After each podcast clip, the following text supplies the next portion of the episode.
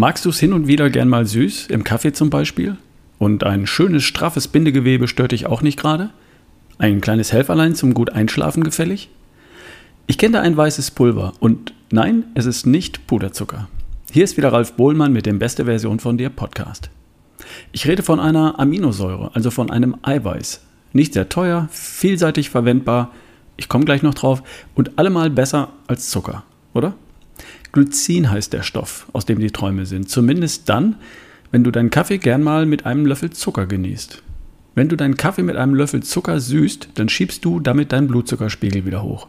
Manche tun das am Morgen, um wach zu werden. Andere tun das am Vormittag, um wach und konzentriert zu bleiben. Oder nach dem Mittagessen gegen die Müdigkeit nach dem Essen. Oder am Nachmittag, damit sie bis Feierabend fit bleiben.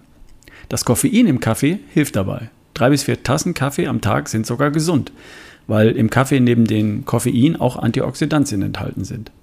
Wer aber den Kaffee gewohnheitsmäßig mit Zucker süßt, der tut noch was anderes. Er drückt seinen Blutzuckerspiegel nach oben. Und das trägt auch zu erhöhter körperlicher und mentaler Leistungsfähigkeit bei.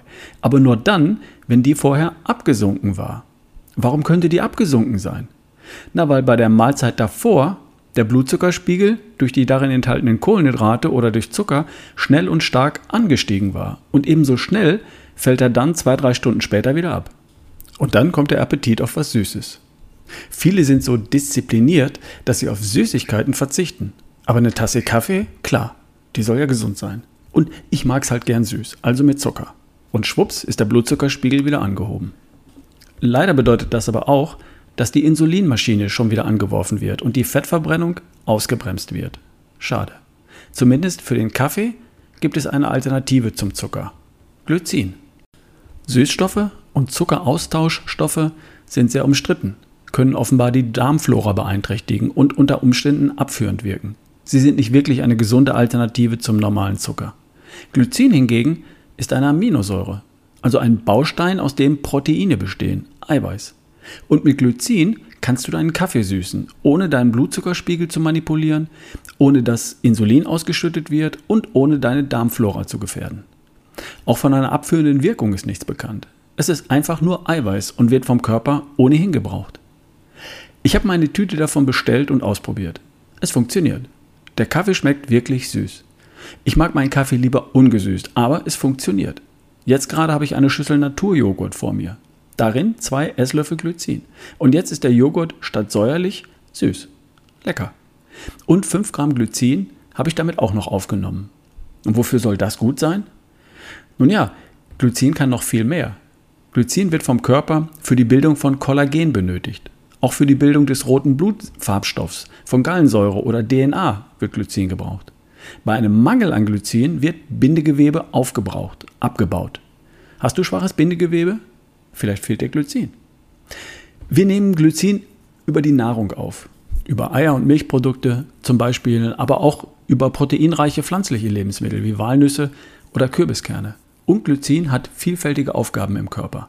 Es verringert Entzündungen, es vernichtet freie Radikale, es schützt die Darmwand. Es ist Bestandteil von Kollagen, also gut für Haut und Bindegewebe. Es unterstützt die Bildung von Kreatin, was sehr wichtig ist für die Energieproduktion in den einzelnen Zellen. Es beugt Herz-Kreislauf-Erkrankungen vor. Es beschleunigt die Verstoffwechselung von Alkohol. Glycin wirkt positiv auf die Psyche, verbessert den Schlaf und verringert oxidativen Stress im Gehirn. Glycin ist so eine Art Tausendsasser unter den Aminosäuren. Und das liegt unter anderem daran, dass Glycin die kleinste der 22 Aminosäuren ist, die an der Proteinsynthese im menschlichen Körper beteiligt sind. Glycin kommt quasi überall hin und kann überall helfen und wirken. Muss man Glycin als Nahrungsergänzungsmittel einnehmen? Nein. Es sei denn, es besteht ein Mangel, der gemessen wurde. Wenn du dich insgesamt gut ernährst und insgesamt gut mit Eiweiß versorgt bist, wenn deine essentiellen Aminosäuren alle da sind, dann macht sich dein Körper das Glycin selbst. Je älter wir werden, umso weniger gut funktioniert das allerdings. So ab der Lebensmitte kann es zumindest nicht schaden, auf Kollagen zu achten und oder Glycin vielleicht als Zuckerersatz zu verwenden und sich auf diese Art und ohne viel Aufwand ein paar Gramm am Tag einzuverleiben. Sicher ist die Einnahme von bis zu 45 Gramm Glycin am Tag. Das wäre ein Vielfaches von dem, was jemand so zu sich nehmen würde, wenn er seinen Kaffee damit süßt oder mal ein Joghurt, ein Müsli oder so. Als Nahrungsergänzungsmittel wird sowas wie 5 Gramm am Tag empfohlen. Aber wie gesagt, ich persönlich sehe Glycin für mich nicht als eine neue, unabdingbare Nahrungsergänzung, sondern als clevere, gesunde Alternative zu Zucker, Zuckerersatzstoffen und Süßungsmitteln. Gesundes Eiweiß statt ungesunden Zucker oder gar Chemie. Und trotzdem süß, da wo man es gern mal süß hat. Glycin kannst du übrigens überall im Internet bestellen. Bei Amazon finde ich ein Kilo Glycinpulver für 24,99. Das dürfte eine Zeit lang reichen für deinen Kaffee oder Tee oder deinen Joghurt oder dein Müsli. Vielleicht einfach mal ausprobieren. Zum Abschluss nochmal der Hinweis auf einen Tagesworkshop mit dem Titel Fit bis 120 am Samstag, den 18. November in Hattingen. Bei Interesse einfach kurz schreiben an ralf at barefootway.de. Und wer mich buchen möchte für einen Vortrag, einen Workshop oder ein Seminar, der schreibt mir auch einfach eine kurze E-Mail. ralf at barefootway.de. Ich wünsche dir eine großartige Woche. Bis die Tage, dein Ralf Bohlmann.